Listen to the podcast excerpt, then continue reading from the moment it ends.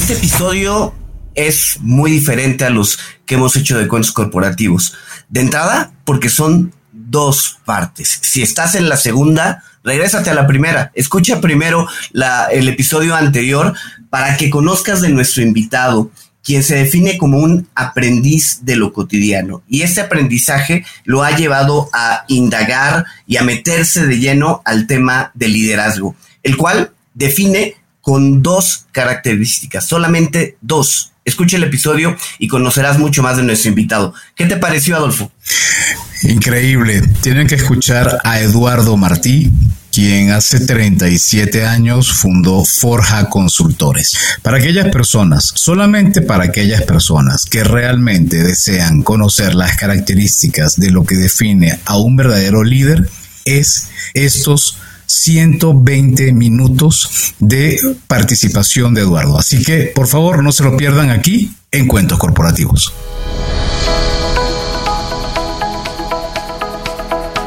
Hola, has venido a escuchar nuestras historias, ¿verdad? Entonces, bienvenido a Cuentos Corporativos, el podcast donde Adolfo Álvarez y Adrián Palomares hacen de juglares y nos traen relatos acerca del mundo de las empresas y de sus protagonistas. Prepárate a escuchar interesantes historias acerca del management, startups, compañías exitosas y fracasos empresariales. Pon a tono tus oídos y disfruta de este nuevo capítulo de Cuentos Corporativos. Y como todo cuento, este también empieza con un había una vez. Que lo disfrutes. Hola amigos de Cuentos Corporativos, seguimos en esta segunda parte platicando nada más y nada menos con el gran Eduardo Martí, reconocido consultor gerencial, conferencista y formador de líderes en 13 países de América Latina. Por supuesto, como siempre nos acompaña Adrián Palomares, nuestro co-host en Cuentos Corporativos, y en esta oportunidad contamos con la participación de Lourdes Álvarez, quien no solo es mi hermana, sino que además es la Chief People Officer en OpenTech. Ella colabora con Cuentos Corporativos en la producción y la gestión de los invitados del podcast. Y en esta oportunidad dejamos a Lourdes abrir los micrófonos de la plática del día de hoy con Eduardo Martí para consultarle acerca de este tema tan importante como es el liderazgo en las empresas. Adelante, Lourdes. Gracias, Adolfo, Adrián. Bienvenido nuevamente, Eduardo, a este segundo episodio contigo. Y bueno, como una gran seguidora desde hace muchos años de tu carrera profesional, también tengo tu libro que se llama Todos somos líderes y que me encantó la democratización que tú haces del concepto de liderazgo, que no se lo atribuyes solamente a tener una posición o un título en una empresa, sino que desde tu perspectiva todos podemos tener momentos de liderazgo. Más sin embargo, eh, la pregunta a la que, que te quiero hacer hoy es, si todos somos líderes y todos podemos ser líderes, obtener momentos de liderazgo, ¿por qué, según el, el reporte de Gallup, The State of the Global Workplace del 2021, una de las segundas razones por las cuales se ha visto afectada la, la cultura organizacional de las empresas ha sido por el liderazgo corporativo. Entonces, ¿por qué si todos podemos ser líderes, eso sigue siendo el segundo factor más importante que atender según este reporte de Gallup? Mira, eh, desconozco el reporte al cual hace referencia, pero puedo inferir muy bien que ese uso que se le da al término líder se le atribuye también a los dirigentes. Entonces, no me extraña que Gallup cuando haga referencia al liderazgo corporativo se refiere a las personas que dirigen las organizaciones. Y en ese caso yo estaría completamente de acuerdo. Este, yo creo que gran parte de lo que pasa en el mundo organizacional es de quienes la dirigen o de quienes la gerencia, que no necesariamente hacen gala al concepto de liderazgo al cual yo me quiero referir. Ciertamente todos somos líderes porque todos tenemos momentos de liderazgo, pero el hecho de que seas gerente no significa que te haga automáticamente líder. Eres el gerente de toda la organización o de todo ese o de toda esa unidad. Pero líderes son aquellos que tienen seguidores. Ahora, te reconozco como el gerente, pero puedo no reconocerte como el líder. Eh, esa, esa es una distinción que a mí me gusta mucho hacer. Hay gerentes que no son líderes, hay líderes que no son gerentes, y el desafío de todo gerente es tener también liderazgo. Pero quien define al líder desde esta visión que yo planteo es aquella persona que es validado por el seguidor. Yo no, yo puedo decir que yo soy gerente, claro que sí, porque tengo el cargo y tengo la, mi firma es una firma autorizada. Yo soy gerente, te guste o no, yo soy gerente. Ahora, este, yo no puedo decir que soy líder a menos que haya gente que me valide como su líder. Esa, eh, eso yo creo que hay un, un campo de sutileza importante porque abre la posibilidad de aquella persona que no tiene cargo que asuma que tiene liderazgo. Y esa es parte de mi propuesta. Eduardo, al respecto yo tengo una pregunta. Eh, yo he tenido la fortuna de estar del lado de, digamos, de ser tu cliente y de haber eh, tratado, o más bien haber solicitado los servicios de Eduardo en momentos en que teníamos una crisis de liderazgo en la compañía. Ahora recuerdo bien la situación. Pero en, un momento regular de cualquier empresa, ¿cuándo debería comenzar a preocuparse de revisar su situación de liderazgo y de levantar el teléfono y, contactar a consultores o a especialistas como tú. ¿Cuándo una empresa debe tomar esa decisión? ¿En el momento en que se enfrenta a la crisis o en el momento en que quiere dar un brinco en su, digamos, en su EBIT, en sus resultados? ¿Tú qué opinas? bueno, puede ser que el momento de crisis o de caos sea obligatorio este, pero hay que evitar llegar ahí. Porque a mí me, me, a mí me gusta asociar el desarrollo del liderazgo al desarrollo de tu maestría personal. Creo que eso lo mencionamos a lo mejor en el primer episodio. Entonces, la evolución de tu maestría personal es, es de toda la vida. O sea, eso es hasta el último momento. Y yo no sé, parece ser que la cosa sigue por después también parece ser que sigue, pero por ahora yo puedo atestiguar que creo y veo y conozco que hay hasta el último momento, inclusive hasta para ese momento tenemos que estarnos elevando o elevando nuestra maestría personal. Eh, por lo tanto, yo creo que lo más difícil en este proceso de edificar tu liderazgo es tomar la decisión yo creo que todo comienza por tomar la decisión y seguir el camino. Afortunadamente, tú evolucionas como persona y, y viene de la mano tu evolución o la evolución de tu poder de influencia. a mí me gusta también hablar para distinguir el liderazgo de eso que mucha gente asocia y confunde con, con cargos. A mí me gusta también hablar de liderazgo. Tu poder de liderazgo también es tu poder de influencia liderazgo de influencia para mí es sinónimo. Hoy, hoy creo que la gente está más dispuesta a aceptarse como alguien que influye a aceptarse como alguien que lidera. Eh, pero para mí es sinónimo. Creo que si cambiamos un poco el título, el término, puede ser que nos, se nos abra un poco más las posibilidades. Pero yo, obviamente, cuando llamas a un consultor es cuando ya has tirado la toalla, lamentablemente. Lamentablemente cuando ya tú sabes que no puedes, estás, tirando la toalla. Eh, ¿Cómo hacer que eso sea un proceso constante? Insisto, de formación, de desarrollo, de despertar la conciencia de que todos tenemos la posibilidad de influir en otros. Y eso significa, entre otras cosas, que la gente salga de, esos espacios de timidez, de, esos bajo perfil. Hay gente que está escondida queriendo que no me vean. Hay gente que, que está escondida en el closet, pero por lo menos también teniendo la libertad de salir. Pero lo importante es que la gente asuma que está en este mundo, en este planeta, en este plano, oye, para dejarlo mejor que como lo encontró. Y a mí eso me parece que es una invitación que todos tenemos que tener. O sea, creo que fue la Madre Teresa Calcuta que dijo eh, eh, el, el alquiler lógico que debemos pagar por habitar este planeta es, es por lo menos devolverlo mejor que como lo encontraste. Y, y, es una responsabilidad personal. Cada quien tiene que cuidar su metro cuadrado, pero cuando yo cuido mi metro cuadrado, estoy inspirando a los metros cuadrados que están a mi alrededor a que también hagan lo mismo. Eduardo, habiendo trabajado en diferentes países de Latinoamérica, ¿notas alguna diferencia en la forma de ejercer el liderazgo entre, pues, entre los diferentes países, las diferentes culturas?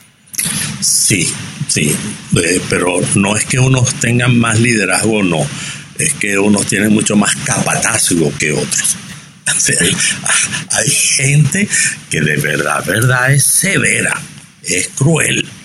Hay gente que, que está instalado el patrón de sumisión y lo exigen. Eh, eso me llama, me llama mucho la atención, mientras yo creo que hay otros escenarios donde, donde hay mucha más conciencia de la dignidad pero ojo, dentro de un mismo país suceden las dos cosas. Uh, yo, a mí me gusta dividir un poco, oye, tú eres jefe líder o eres un jefe capataz, porque jefe, ser jefe no es malo, ¿ok? El asunto está desde dónde lo ejerce. Hemos satanizado el término jefe, pero el, el jefe o el cargo no es el problema, es desde dónde lo ejerces. Y es ahí donde tenemos que prestar mucha atención. Ahora, hay países donde por alguna razón que puede entenderse tu origen a lo mejor de alta carga indígena, parece ser que tienen una, una orientación a la sumisión o, o a la obediencia mucho mayor que otros. Pero a su vez, en el seno de un mismo país se dan las mismas cosas. Hay regiones más sumisas que otras. Y yo creo que cuando la naturaleza de la región o del pueblo es sumisa, se impone más el capatazgo. Pero en las culturas y en las organizaciones donde la gente no es tan sumisa, ay, lo que quieren ejercer el, el capatazgo tienen que buscar la forma de suavizarlo. Por lo tanto, no es una relación directa de que si los jefes son buenos o malos, sino también depende mucho de quién es el que está siendo dirigido, que tanto lo soportan o no lo toleran o no. Hay pueblos más tolerantes y hay pueblos menos tolerantes. Eduardo, y siguiendo la misma línea de pregunta de, de Adrián, pero ahora eh, enfocándolo en cuanto a generaciones. Ya tú tienes tres décadas eh, formando líderes, formando posiciones gerenciales. ¿Qué diferencia tú ves en el liderazgo de hace tres décadas ahora ser líderes de generación millennial y de, y de Gen Z? que ha cambiado tanto el mundo corporativo eh, en ese sentido? Sí, pero fíjate que qué buena tu pregunta. Yo tengo en el año 95, 96, 97, mi empresa Forja Consultora asumió la responsabilidad, Forja Consultores asumió la responsabilidad de formar a los directores, vicepresidentes de petróleo de Venezuela para que ellos dirigieran las formaciones mandatorias de alto de la nómina ejecutiva. Cuando estos señores se fueron a formar para dirigir el curso que nosotros habíamos diseñado para ellos, se dieron cuenta que ellos no estaban en condiciones de ser esos facilitadores porque no eran ejemplo. Sea, su historia yo no puedo decirle a la gente que tiene que ser así cuando yo no he sido así. Eh, por lo tanto, ellos dijeron, no señor, nosotros no podemos editar esto, dítenlo ustedes que lo diseñaron, pero con nuestra presencia vamos a avalar que eso es el tipo de gerente que queremos a futuro. Pero ya te estoy hablando que en el año 95, 96 habían profesionales que entonces le decían a sus gerentes que conste que lo voy a hacer porque usted me dice, pero también quiero dejar constancia que no estoy de acuerdo. Y había unos gerentotes que ya estaban incómodos. Y eso yo creo que no ha dejado de ser creo que constantemente, y yo lo veo entonces en mis hijos, mis hijos hoy día tienen 35 y 38 años, este, primero cambian de trabajo con una facilidad, este, donde a uno de ellos cuando estaba en Argentina, pero quédate un año más, porque es que no podemos promoverte hasta que tengas dos años, apenas llevas un año. Y, yo le decía, ¿tú quieres que yo voy a esperar un año más para una promoción cuando si me voy, ya me voy con esa promoción en términos de ajuste salarial? Me están robando, me están llevando, yo no quiero irme, pero me están llevando y no puede ser que un proceso, una fórmula, una norma sea la que gobierne el asunto. Entonces las empresas tienen que buscar la forma de cómo eh, eh, adaptarse a las exigencias de la, de la, de la, de la población esta millennial. Yo creo, y aquí donde estoy yo en este espacio, en estas oficinas que son de mis clientes aquí en Nueva York en este momento, ah, bueno, mira, uno de los grandes problemas que tienen es que muchos de estos gerentes de automercados este, están acostumbrados a trabajar primero con inmigrantes. Y entonces, a, veces con indocumentados, pero que los buscan ahí tapar. Y hay una, ha, habido un histórico aprovechamiento de esa condición. Eso cada vez más tiende a desaparecer. Pero el inmigrante está dispuesto a soportar muchas cosas.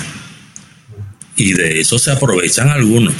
Ahora, los dos últimos años que yo estoy aquí, eso ha cambiado una barbaridad. Porque los que están llegando son jóvenes y los jóvenes no toleran el maltrato. En cambio, aquel que por cuestiones de necesidad, más, mayorcitos, están acostumbrados y han crecido con el maltrato. No, estos muchachos hoy día tienen mucha más conciencia de su dignidad, exigen ser bien tratados, quieren que los inspires, pero a su vez quiero que me hagas saber cuál es la contribución que yo estoy haciendo al negocio. Si esas cajas las tengo que llevar de aquí para allá, oye, por lo menos explícame cuál es el beneficio de que esa caja esté allá.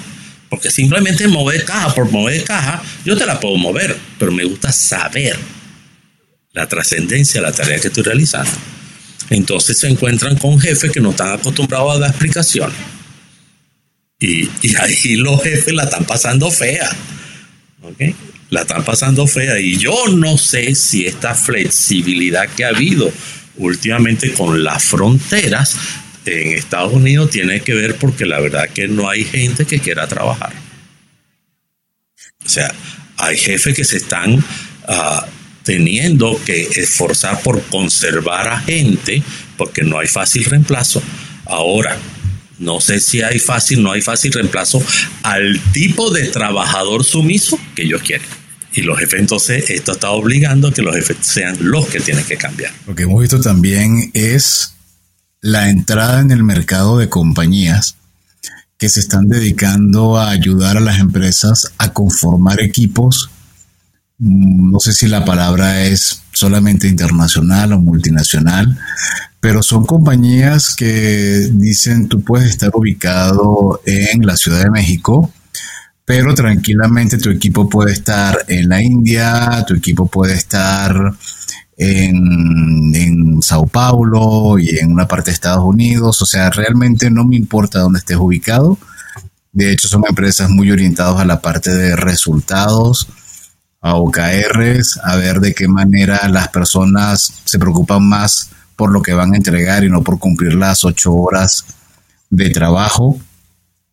Eh, y creo que en cierta forma lo platicábamos en la, al principio, en, el primer, en la primera parte de este, de este episodio, pero me sigo quedando con la duda de cómo haces para cambiar tu, tu esquema de gestión eh, como gerente, como líder, como, como incluso como colaborador responsable en un modelo donde incluso alguien hace poco decía, teníamos una entrevista y la persona decía, tenemos un esquema de trabajo que se llama Follow the Sun.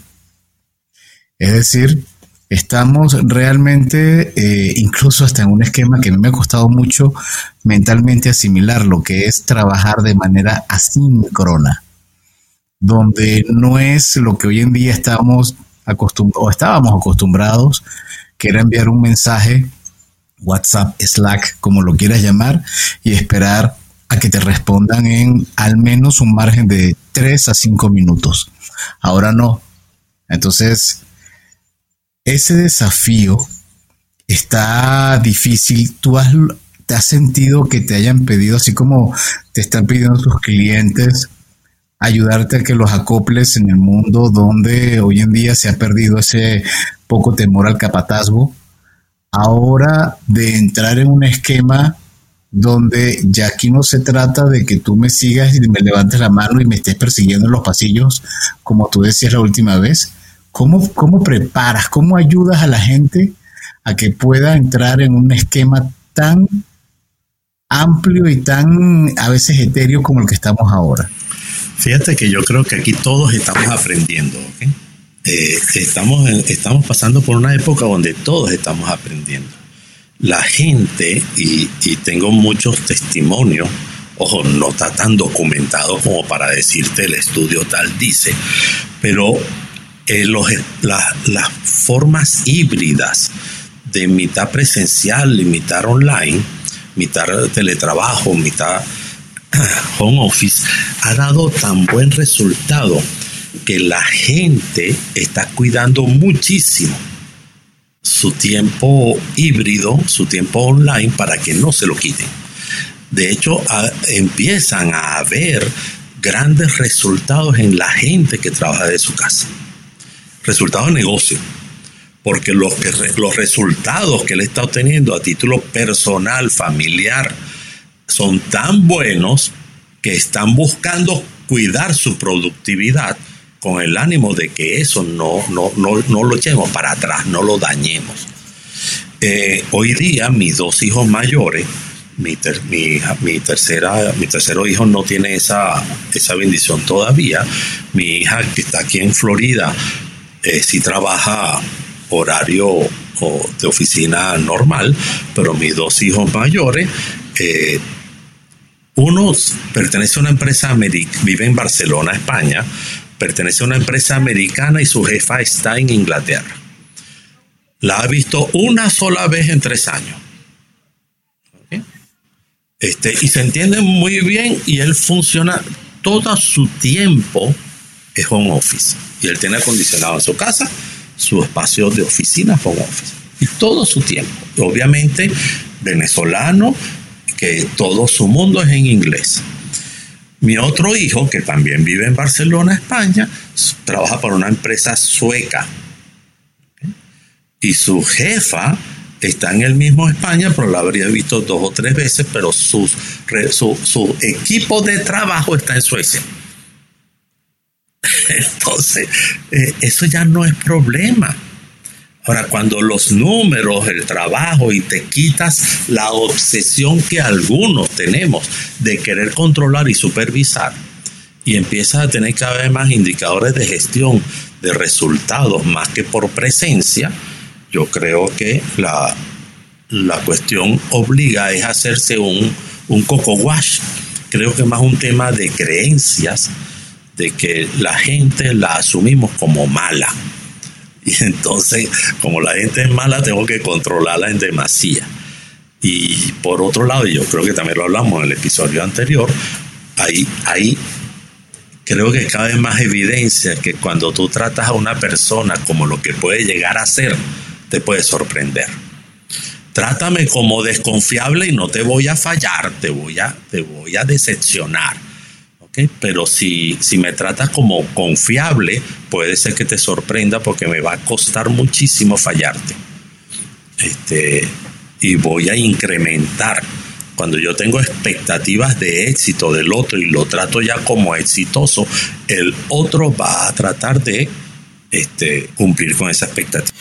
Eduardo, platícanos un poco, ¿en qué consiste el programa de liderazgo e influencia de Forja? ¿De qué se trata?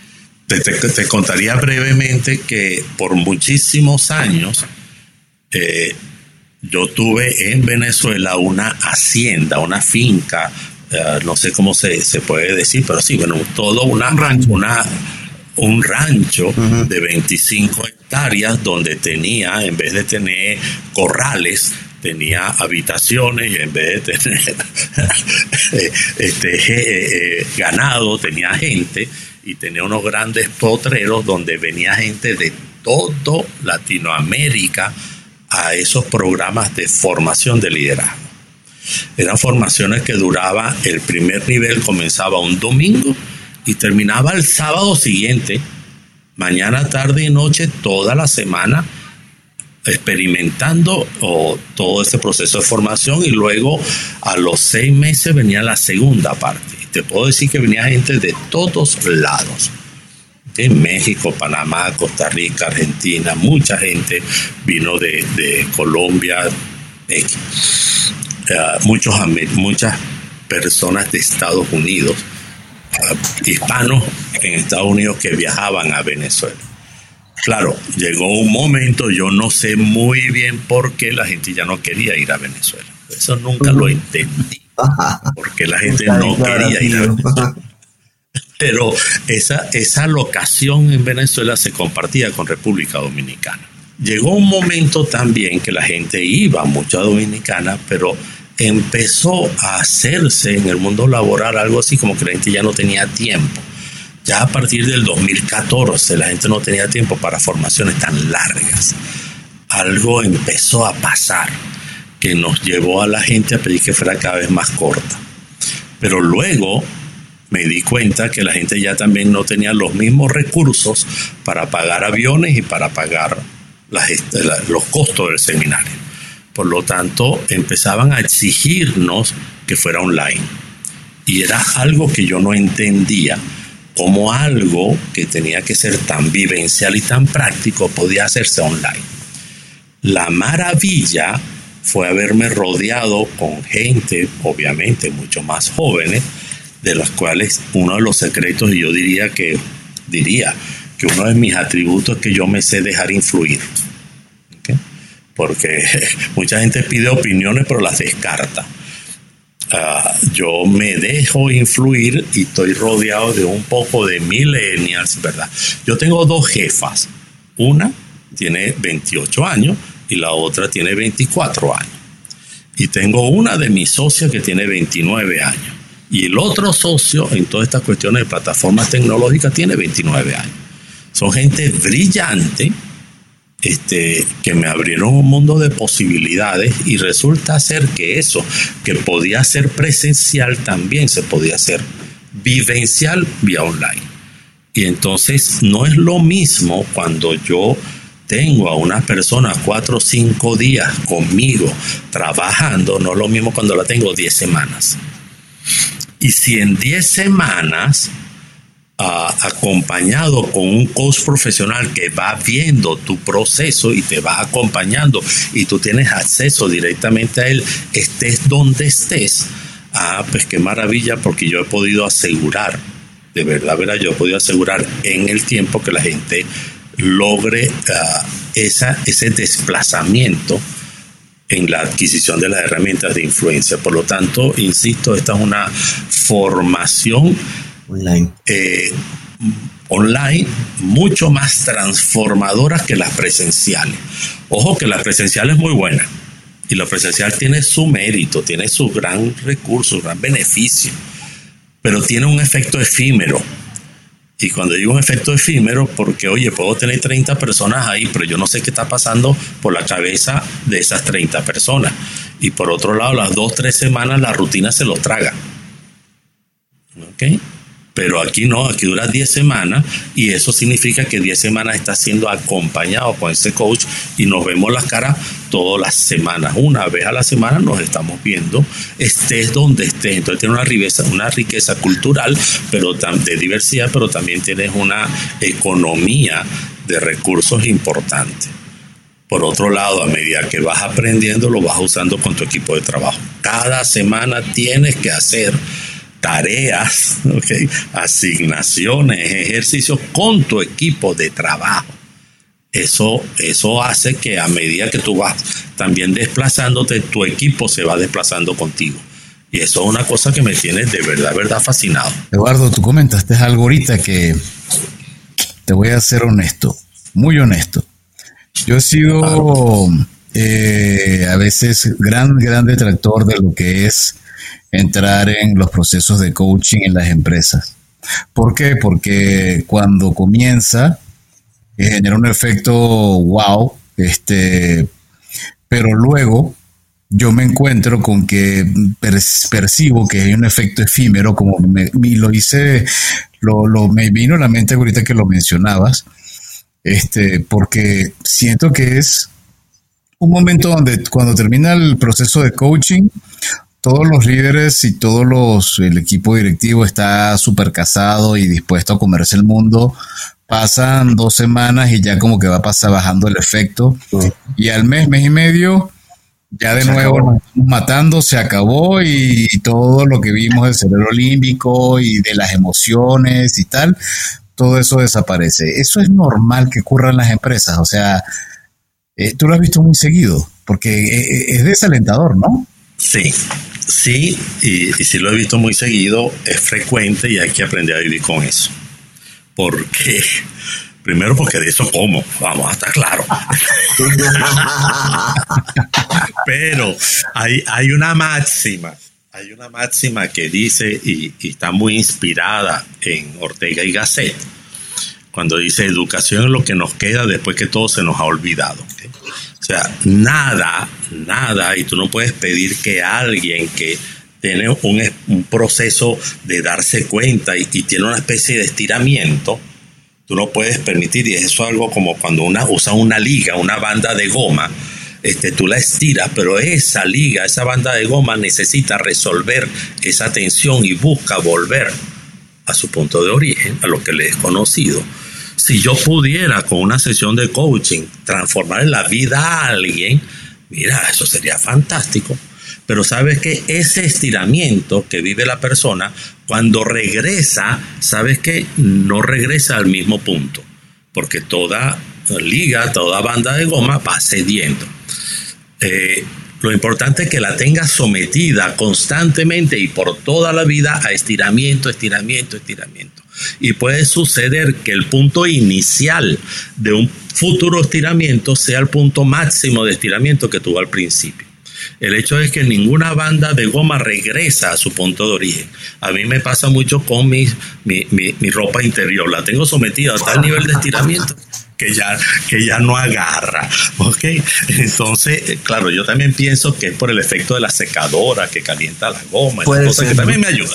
Puede ser, pero también porque la tengo sometida a un estiramiento. Y, y me gusta la metáfora de, del vaso de agua. Cuando, cuando escuchamos, y a mí me lo han dicho, oye, eh, esto sí me cambió. Esta formación sí me cambió. Esta sí es la mejor de todo. Le digo, no.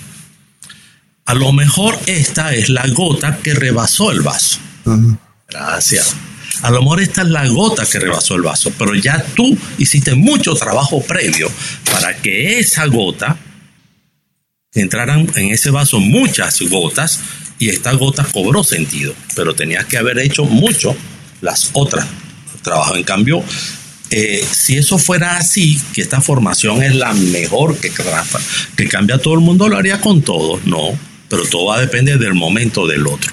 A lo mejor esta gota que yo estoy echando va a caer en la mitad del vaso o alguna inclusive para el fondo del vaso y no tiene impacto. Entonces, este, por otro lado, yo, yo complementaría la respuesta a tu inquietud, que es muy válida. La estructura de la organización refuerza patrones de comportamiento. Entonces, yo puedo querer cambiar muchas cosas mías. Estoy claro que yo tengo que superar esto, pero es que, oye, mi jefe o la cultura este, tiene unas reglas que no están escritas y que de verdad, verdad gobiernan.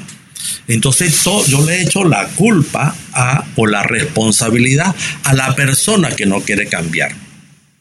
Este, pero resulta ser que la organización tiene un doble discurso. Este, tenemos que cambiar siempre y cuando sea sumiso a lo que yo quiero. Y, hay, eh, esas cosas también están ahí.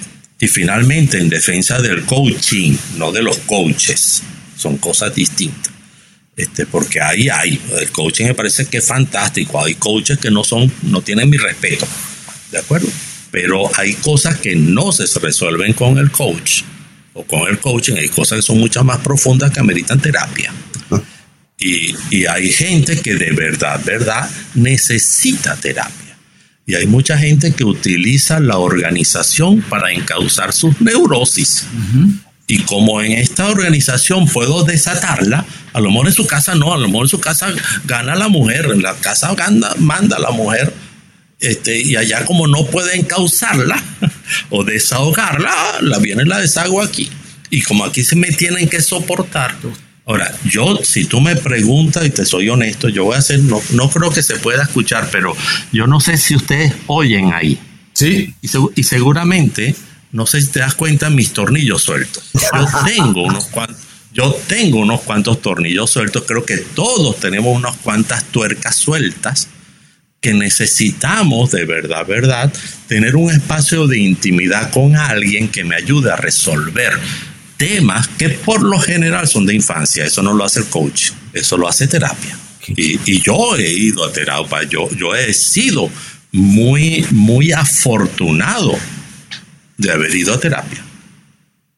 Pero de verdad, verdad, este, en estos días estaba pensando, debería retomar, porque la verdad que hay cosas, bueno, estamos contando cuentos, ¿verdad? Ya, este, yo, yo estoy pasando por una edad en la cual todavía creo que le falta, pero cuando tú empiezas a sentir que tu potencia sexual empieza a caerse, se mueve mucho fantásmico. Y yo tengo mi fantasma porque yo, para mí, yo me he considerado muy activo. Y eso era algo del cual me enorgullecía. Ahora cuando tengo que pensar en pastillitas, a mí se me revuelve todo.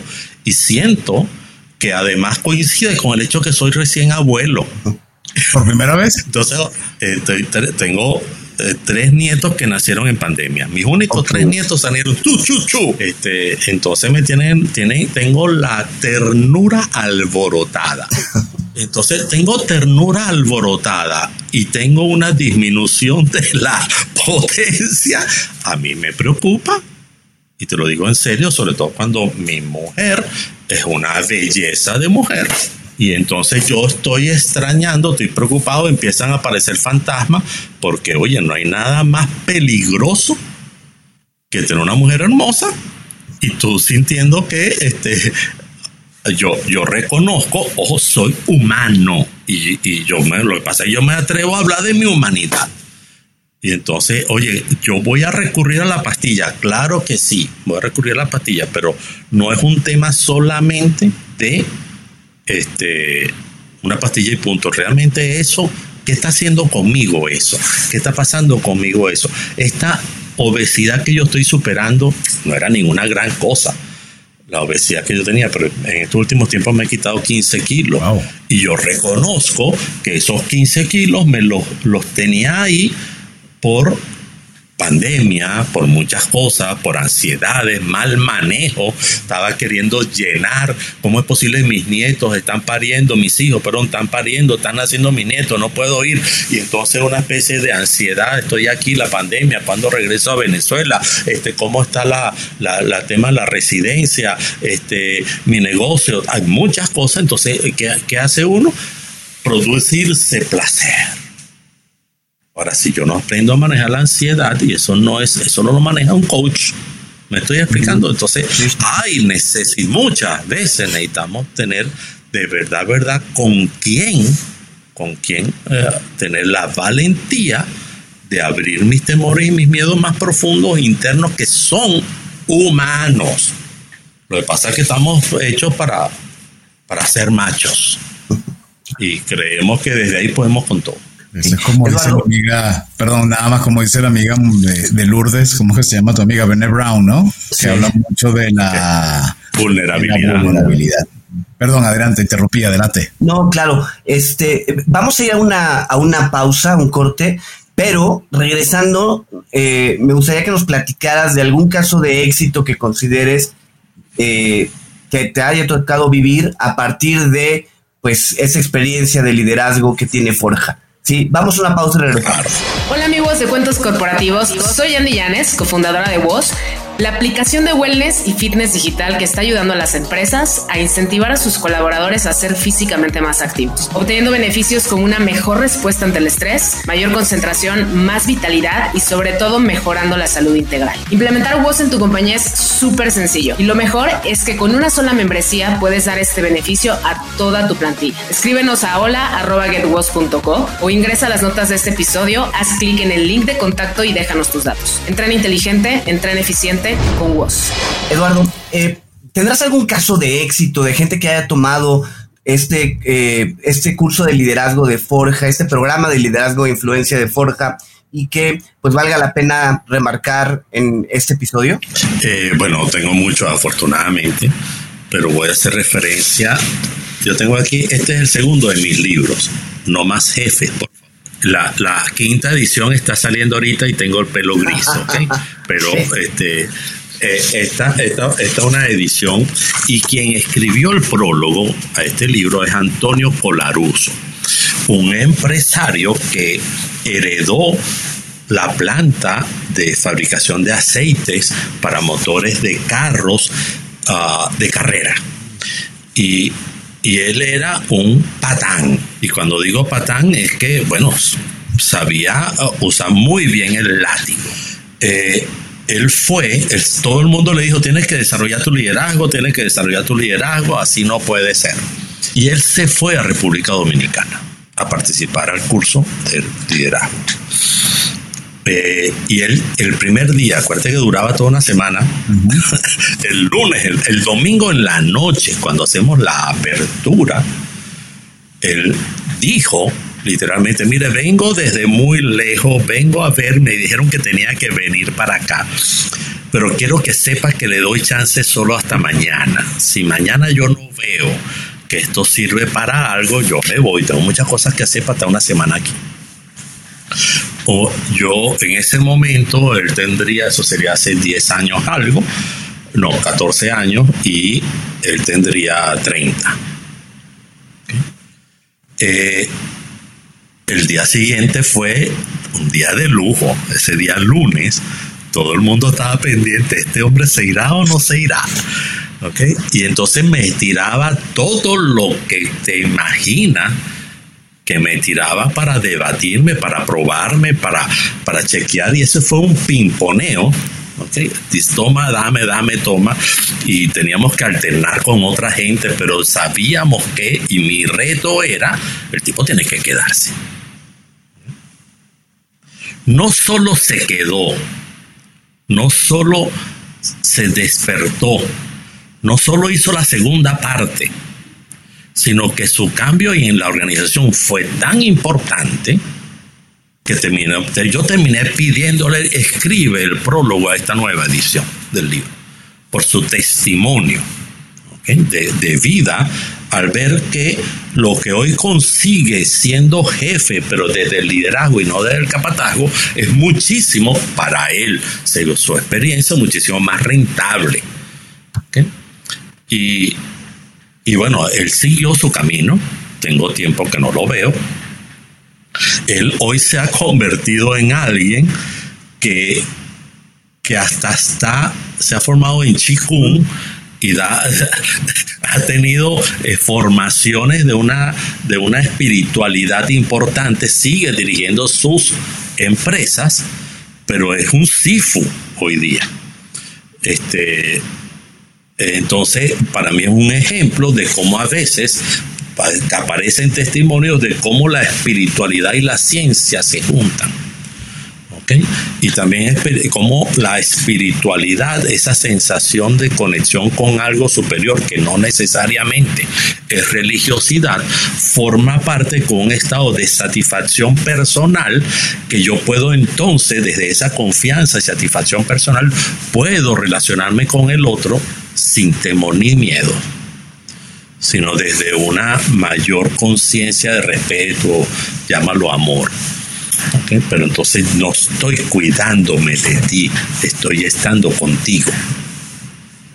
así tengo otras tantas y tú me dirás si quieres que continúe, pero esa me parece, por, por tener aquí el libro acá, yo tengo esta cadena de automercados, yo tengo un trabajo pero grandísimo que estoy haciendo. Y casualmente él libro que sale en dos, tres semanas, pero puede ser que salga en un mes, pero sí sé que va a estar antes de diciembre la quinta edición de este. El que está escribiendo el prólogo, que ya lo escribió, es el dueño de esta cadena de automercado, que le ha pasado lo mismo. Este, parecido a la experiencia que nos cuenta Antonio Colaroso. Eduardo, ya llegando al final de esto, de este episodio, me toca preguntarte, tú te has reinventado permanentemente y ahora con esta última experiencia que nos comentas, incluso siento que estás hasta considerando agregar dentro de la formación de Forja la parte espiritual.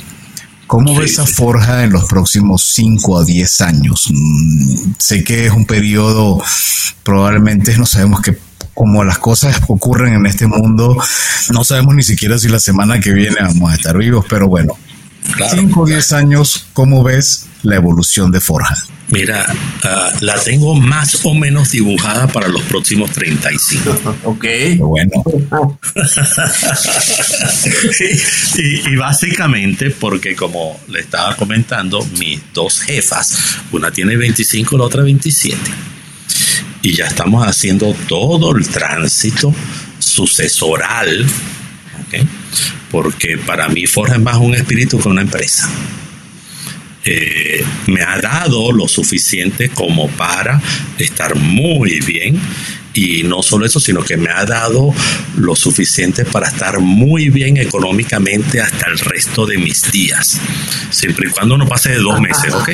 Pero bueno, este, pero pero hoy día Forja ha renacido un montón de veces. De ser el proveedor principal de petróleos de Venezuela y el 95% de la facturación venía de petróleo de Venezuela y cuando Chávez toma petróleo de Venezuela quedamos en la calle. Cuando el sector bancario era uno de nuestros grandes clientes en Venezuela con la intervención de un famoso banco, el Banco Latino, quedamos en la calle y nos hemos tenido que reinventar muchas veces. En el año 2010 yo me tomé un año sabático, pero no fueron un año, dos años sabáticos en Chicago, teniendo una empresa que funcionaba muy bien. Resulta ser que no salió tan bien. Tuve que regresar a encargarme del asunto y hacer caída y mesa limpia y volver a renacer.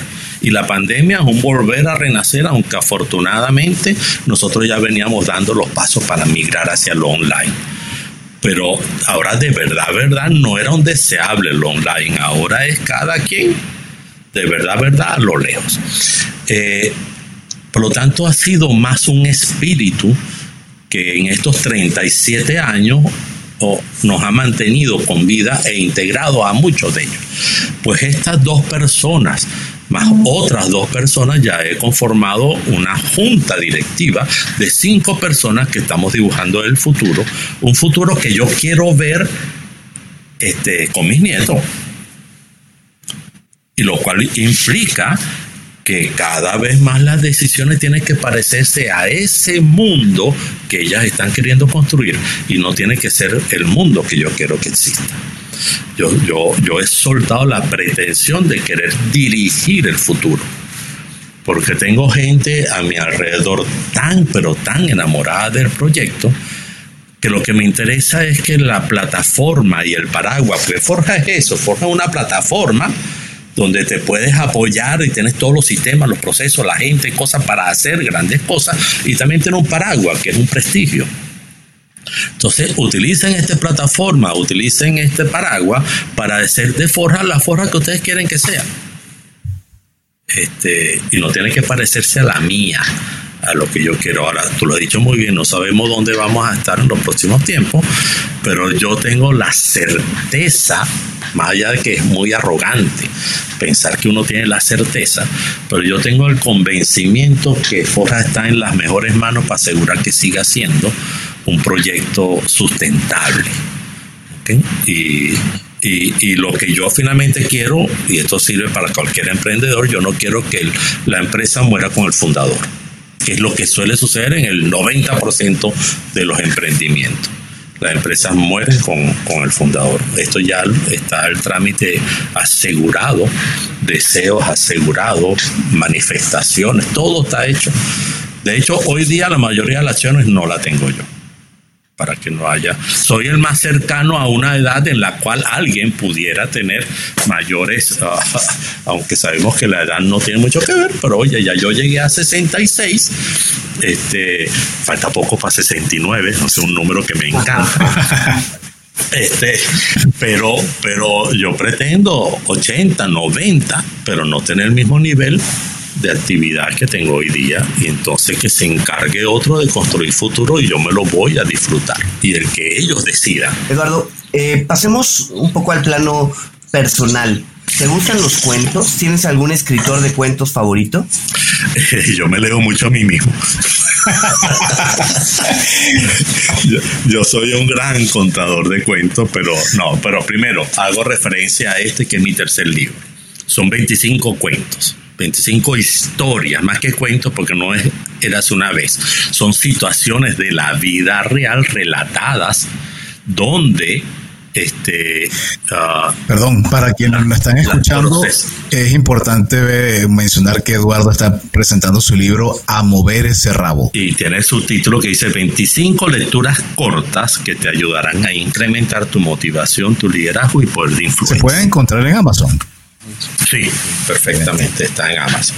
Y mi, mi primer libro, que ahora es mi último libro, porque salió la quinta edición y ahora está en Amazon, ese libro, Todos Somos Líderes, que fue el primer libro, hoy día está bañado de todo esto nuevo de lo cual hicimos mención hoy, que se habla de la espiritualidad y también el liderazgo.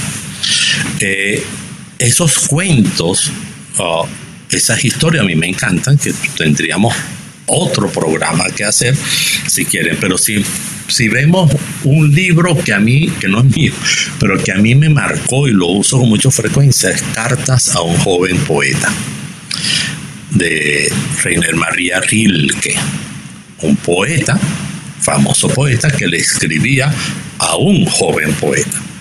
Y este joven poeta le, le, le planteaba sus inquietudes y Rilke se las contestaba pues ese, ese libro resume las respuestas de Rick.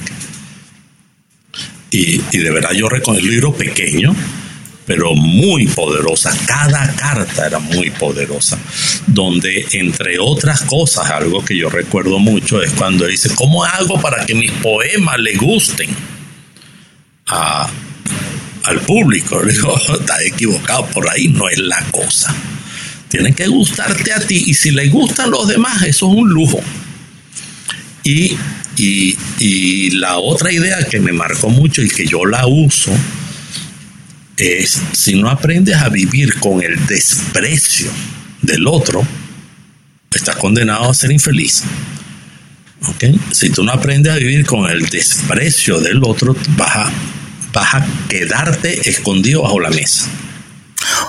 Yo cada vez que publico algo, y lo hago, yo publico dos y tres veces al día.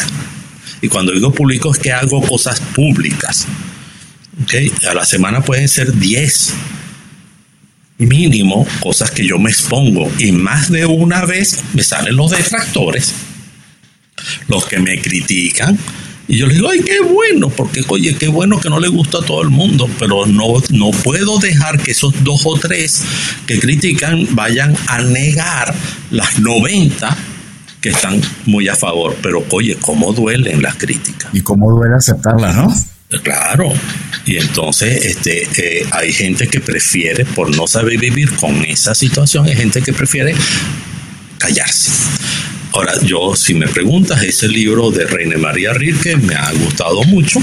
Este, bueno, ni hablar del Principito, que es un libro que cuando uno lo agarra desde joven se da cuenta que ahí está lleno de un montón de, historias. Y bueno, ahora tengo, tengo esta mi recién adquisición, que es el libro pleno de nuestro amigo Simón Cohen, que me llegó ayer creo que está plagado de historias personales y de cuentos que me parece que es una idea, una forma de comunicar muy poderosa. Totalmente. Tuvimos la, la oportunidad de tener a Simón Cohen aquí en Cuentos Corporativos.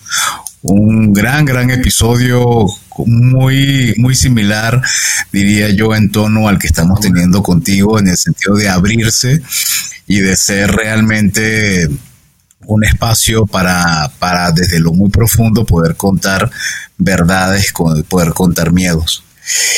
Eh, tengo que preguntarte, Eduardo, si hay alguna aplicación o algún gadget tecnológico que tú recomiendes o que uses de alguna manera con cierta frecuencia en tu vida.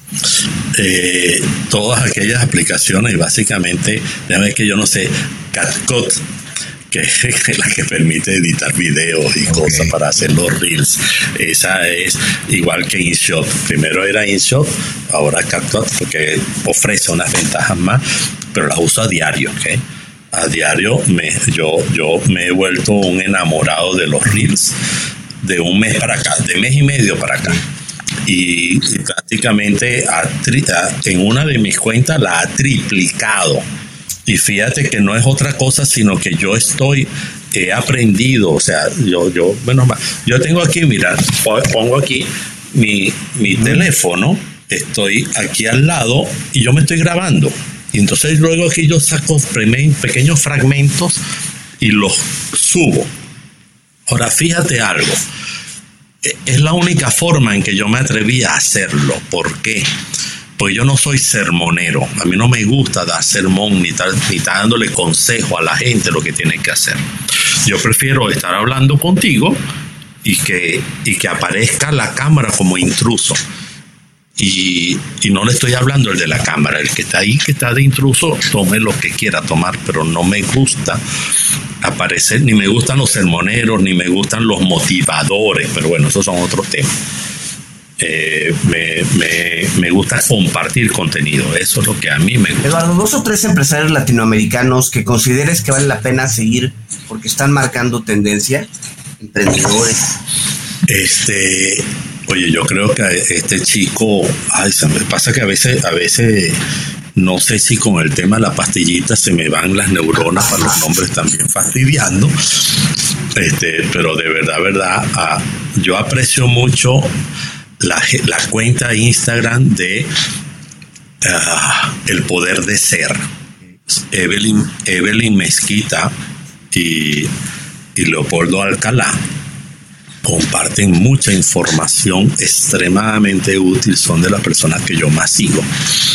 Luego este chico ah, de Open English, que que tuvo un, surgimiento, se me fue el nombre, tendría que buscarlo, pero bueno, sí, este, yo creo que él es alguien que yo lo admiro por valiente. Andrés Moreno. Exactamente, Andrés Moreno. Creo que yo lo admiro por valiente y en general cualquier emprendedor para mí es un valiente. Este, y para mí todos los emprendedores merecen ser, ser vistos. Aunque uno de sus grandes errores, y aquí meto otra, otra cuchara mía, eh, uno de los grandes errores de los emprendedores es creer que porque eres el dueño, la puedes gerenciar. Eso es un gran error. El hecho de que seas el empresario y seas el emprendedor te habilita te, deja muy claro como el valiente que corrió los riesgos, pero eso no te habilita para gerenciar.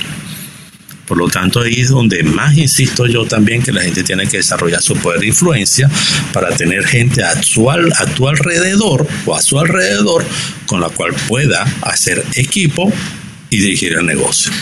Pero ser el valiente no te hace el gerente.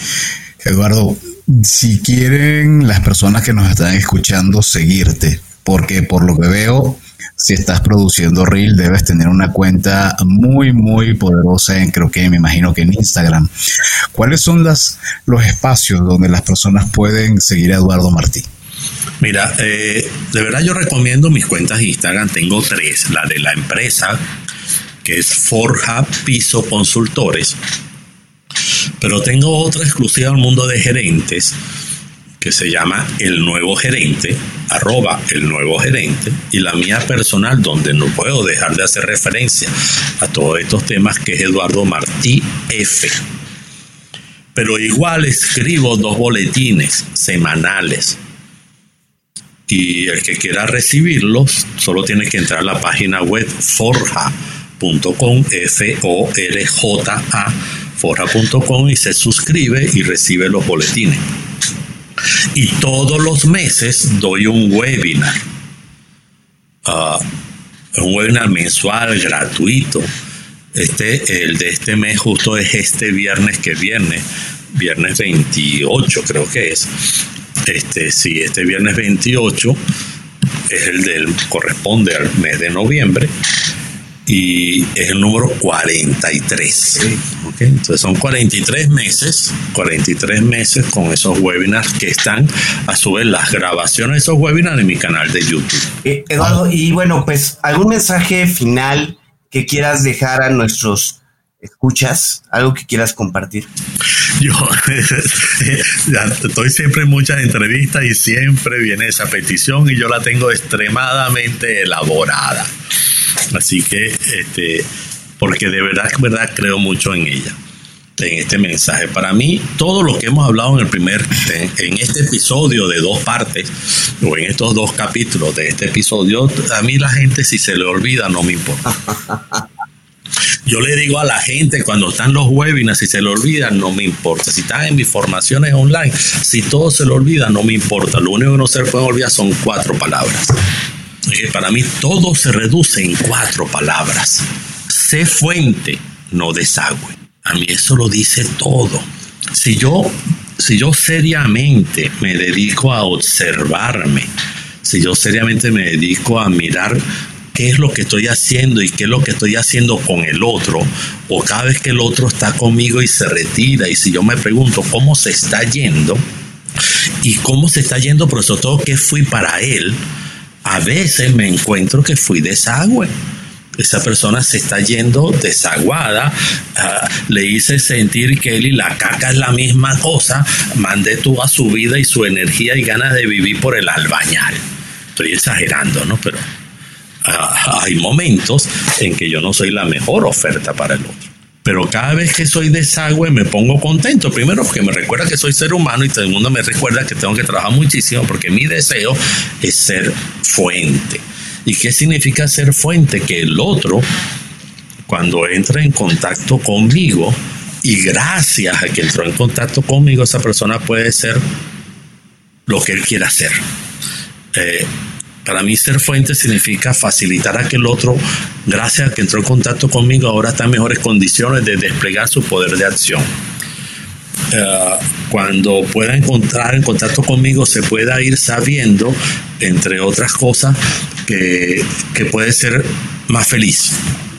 Aunque en esa felicidad yo no forme parte pero que se adueñe de, y yo quiero ser un recurso y, no me quita para nada usar el término recurso. A mí me gusta que la gente me use, se apoye, para, para poder ser mejor. Ahora, a mí no me quita, cuando yo le digo apóyate aquí y llega lejos, a mí no me quita porque yo he trabajado en mi propia sensación de fortaleza para ser útil. Este, ni necesito que, que te quedes aquí pegado uh, una especie de, cercanía que, me rinda honores. Para nada, huele lejos. Yo sé vivir conmigo. Y, y, para saber vivir conmigo he tenido que hacer dos cosas, trabajar en mi amor propio y aprender a vivir en silencio y soledad. Porque cuando sé vivir conmigo, la soledad no existe porque pasó a ser mi mejor compañía. Y eso me permite estar con quien quiero y alejarme de quien no quiero. Y yo creo que el proceso en general, el proceso en general de migrar de la infancia, de la niñez a la madurez, porque no es a la adultez, hay muchos adultos con comportamiento de niño. El proceso de migrar de la infancia a la madurez es cuando aprendes a vivir contigo Cuando aprendes a vivir en la soledad y a tomar tus decisiones y hacerte cargo de eso. Y para mí todo eso tiene que ver con amor propio. Me callo. Eduardo, en verdad, muchísimas gracias por lo que ha sido este episodio dividido en dos bloques. En verdad que lo hemos disfrutado muchísimo, ha sido muy intenso. Por supuesto, darle las gracias a Lourdes Álvarez, Chief People Officer de OpenTech, que hizo posible que hoy tuviéramos en los micrófonos al gran Eduardo Martí. Para mí ha sido en verdad una experiencia que yo creo que es digna de volver a escuchar varias veces este episodio y le dar las gracias a ustedes a ustedes sobre todo por habernos acompañado y escuchado. Si les gustó este y el episodio anterior, por favor no duden en suscribirse a su plataforma y sobre todo calificarnos sin miedo con cinco estrellas. Te invitamos a escuchar nuestro programa Cuentos Corporativos Radio a través de la señal digital de Radio Mex, la radio de hoy, todos los martes y jueves de 8 a 9 de la noche, hora de la Ciudad de México, en www www.radiomex.com.mx. Recuerda revisar y escuchar episodios seleccionados de cuentos corporativos a través de Neo, la revista especializada en negocios. Nos podrás encontrar en www.revistaneo.com. Y como siempre decimos, las empresas, sin importar su origen, razón de ser o tamaño, tienen todas algo en común. Están hechas por humanos. Y mientras más humanos, más líderes y más historias que contar. Y todo cuento empieza con un había una vez. Nos escuchamos en el próximo capítulo. Eduardo Lourdes, todas las bendiciones del mundo. Muchísimas gracias por su participación. Qué bueno, gracias a ustedes. Son inspiradores. Gracias. Gracias por habernos acompañado en este capítulo de Cuentos Corporativos. Ojalá que esta historia haya sido de tu agrado y sobre todo que te lleves ideas y experiencias que puedas aplicar en tu propio universo empresarial. Esperamos que nos escuches nuevamente y recuerda, todos los cuentos comienzan con un había una vez. Hasta la próxima.